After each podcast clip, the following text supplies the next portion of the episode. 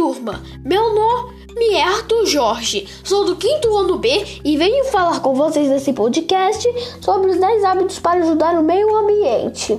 Ser amigo do meio ambiente pode dar um trabalho, mas uma vez que você se livre desses maus hábitos e os substitua por novos, sua pegada vai ficar mais leve. Primeiro hábito: tome banhos rápidos. Segundo hábito: dê caronas. Terceiro hábito: reaproveite as sobras de comida. Quarto hábito: guarde sementes. Quinto hábito: torne-se minimalista. Sexto hábito: espere o cesto de roupa suja e cheia para lavar as roupas. Sétimo hábito: para pensar no bem do planeta, uma boa atitude é organizar grupos de consumidores para exigir que as indústrias se responsabilizem pelo manejo de seus resíduos tóxicos. Oitavo hábito: as atitudes dos governantes também são importantes para dar uma destinação correta ao lixo. Cobre por compreender posicionamentos sobre implementação e ampliação de coleta seletiva.